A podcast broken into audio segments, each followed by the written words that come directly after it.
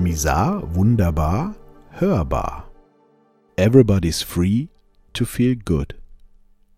Eigentlich wollte ich den Artikel Freiheit nennen, aber das war mir als Titel zu schwer und da fiel mir spontan dieser Song aus den 90ern von Rosalla ein. Fand ich einen guten Einstieg ins Thema. Sind wir frei? Dürfen wir uns wohlfühlen? Was genau ist eigentlich Freiheit? Für mich bedeutet Freiheit, mein Leben so leben zu können, wie ich es gerne möchte und wo ich gerne möchte.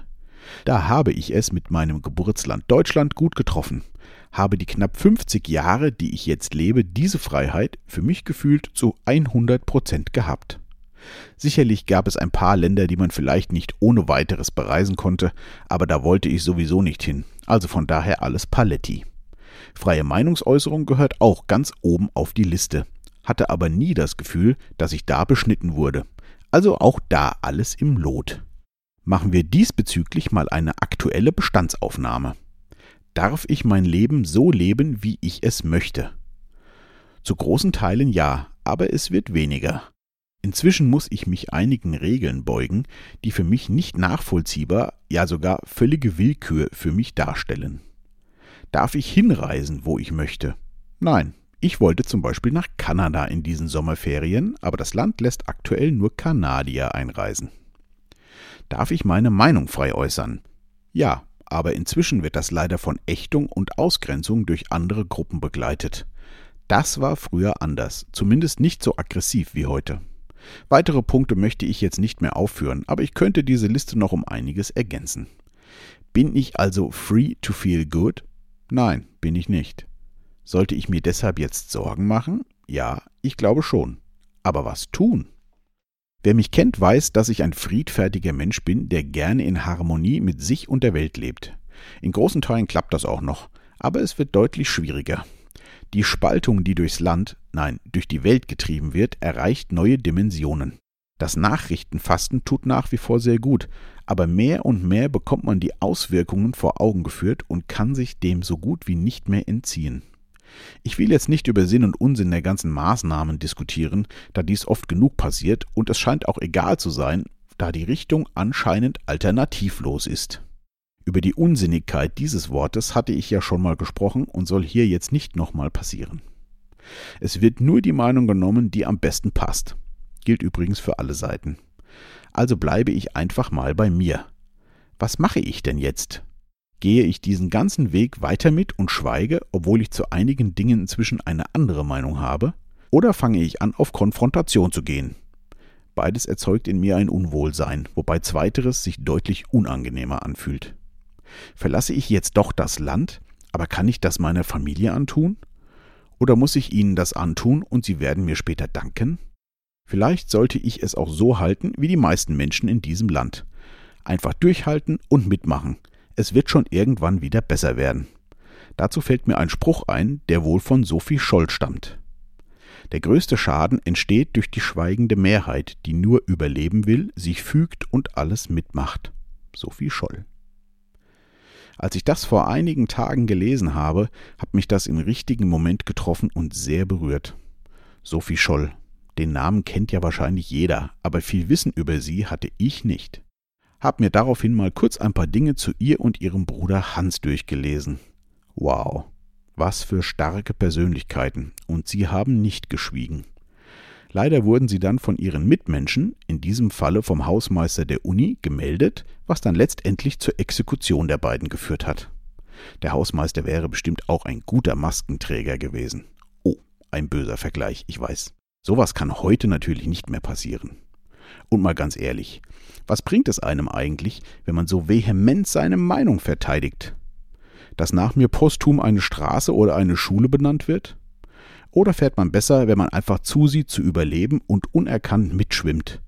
Dann kann man später seine Kinder am Sophie-Scholl-Gymnasium abholen und das Leben genießen. Ich weiß, das ist ganz schön harter Stoff, aber es gehört aktuell alles zu meiner Realität und den Dingen, mit denen ich mich beschäftige. Wahrscheinlich reagiere ich völlig über, aber ich muss diese Gedanken einfach mal loswerden. Wer bis hierhin durchgehalten hat, Dankeschön. Mir tut es gut, darüber zu sprechen. Da fühle ich mich gleich etwas besser. Apropos besser fühlen. Gehört das eigentlich auch zur Freiheit, dass ich die Kontrolle über meinen Körper habe und selbst entscheide, wie ich mich fühle? Bis vor einem halben Jahr hatte ich ein sehr gutes Gefühl dafür, ob ich krank bin oder nicht. Aber jetzt wird mir erzählt, dass ich ja krank sein könnte, auch wenn ich das gar nicht merke. Was ist das denn für eine Krankheit? Potenziell sind wir alle jetzt krank, deswegen müssen wir uns ja auch vor allem und jedem schützen. Ich bin gesund, mache einen Test, dieser ist dann positiv und dann bin ich krank. Auch wenn ich nichts merke? Na, herzlichen Glückwunsch. Dann entscheiden wir in naher Zukunft auch nicht mehr selbst, ob es uns gut geht oder nicht. Ich werde dann krank entschieden und darf nicht mehr selber krank werden. Natürlich alles für das Wohl des Volkes. Mist, jetzt fühle ich mich immer noch nicht besser. Unser Gesundheitssystem hat sowieso einige seltsame Züge an sich. Da werden irgendwelche Werte festgelegt und wenn ich die dann erreiche, bin ich krank oder gesund, egal wie ich mich fühle. Diese Werte werden auch ab und zu mal verändert, nach neuesten wissenschaftlichen Erkenntnissen. Wer dann krank war, ist plötzlich wieder gesund oder umgedreht. Immer noch egal, wie ich mich fühle. Wie fühle ich mich eigentlich? Wenn man diese Worte wirklich einmal ernst nimmt und sich das fragt, geht es sehr tief rein. Wie fühle ich mich und meinen Körper? Wie fühlt sich mein Innen und mein Außen an? Was genau spüre ich und wie geht es mir? Habe ich genug Vertrauen zu mir und meinem Körper und zu dem Leben, welches ich lebe? Darüber sollte man mindestens einmal im Monat etwas länger mit sich selber sprechen. Die Erkenntnisse ruhig mal schriftlich festhalten, kann im Nachhinein beim Lesen sehr interessant sein. Für mich kann ich nur sagen, dass ich ein Meister im Unterdrücken bin und mir oft gar nicht eingestehe, wie es mir wirklich geht. Eigentlich ein alter Hut, aber ich muss mich immer wieder daran erinnern. Gestern ist mir übrigens in diesem Zusammenhang auch etwas, wie ich finde, Spannendes passiert. Ich war mit meiner Mutter beim Arzt. Sie bekommt aktuell eine recht heftige Immunsuppressiva-Therapie. Das läuft jetzt seit einem halben Jahr, hat bis jetzt ungefähr 25.000 Euro gekostet und ihr geht es, naja, normal. Bringt das überhaupt was? Wie wäre es ohne gewesen? Kann man natürlich nicht beantworten. Auf jeden Fall hat meine Mutter gestern im Gespräch mit mir gesagt, dass sie gewisse Untersuchungen nicht mehr machen lassen möchte. Und wisst ihr was? Ich fand das richtig gut. Sie sagt nein. Ich habe ihr gesagt, dass ich ihre Entscheidungen, egal wie sie aussehen mögen, voll und ganz akzeptiere und auch unterstütze. Da meine Mutter eher zu der Generation gehört, die dem Halbgott in Weiß blind vertraut, fand ich diese Aussage großartig. Ihr scheint es wirklich bis Oberkante Unterlippe zu stehen. Nichts gegen die Medizin und die Ärzte, da wird zum großen Teil verdammt gute Arbeit geleistet, aber ich muss für mich immer noch entscheiden können, was ich will und was nicht. Das geht ja auch. Noch. Vielleicht sollte man doch seinem Unmut etwas lauter Gehör verschaffen, damit nicht noch mehr einfach bestimmt wird. Ich könnte mir gut vorstellen, dass eine typische Verhandlungstaktik hinter den aktuellen Maßnahmen steht. Möglichst viel fordern und einschränken, es so unangenehm wie möglich machen, damit am Ende dann ein Kompromiss rauskommt, der ohne die monatelangen Extreme unmöglich gewesen wäre. Ich glaube, das wird gut funktionieren. Leider.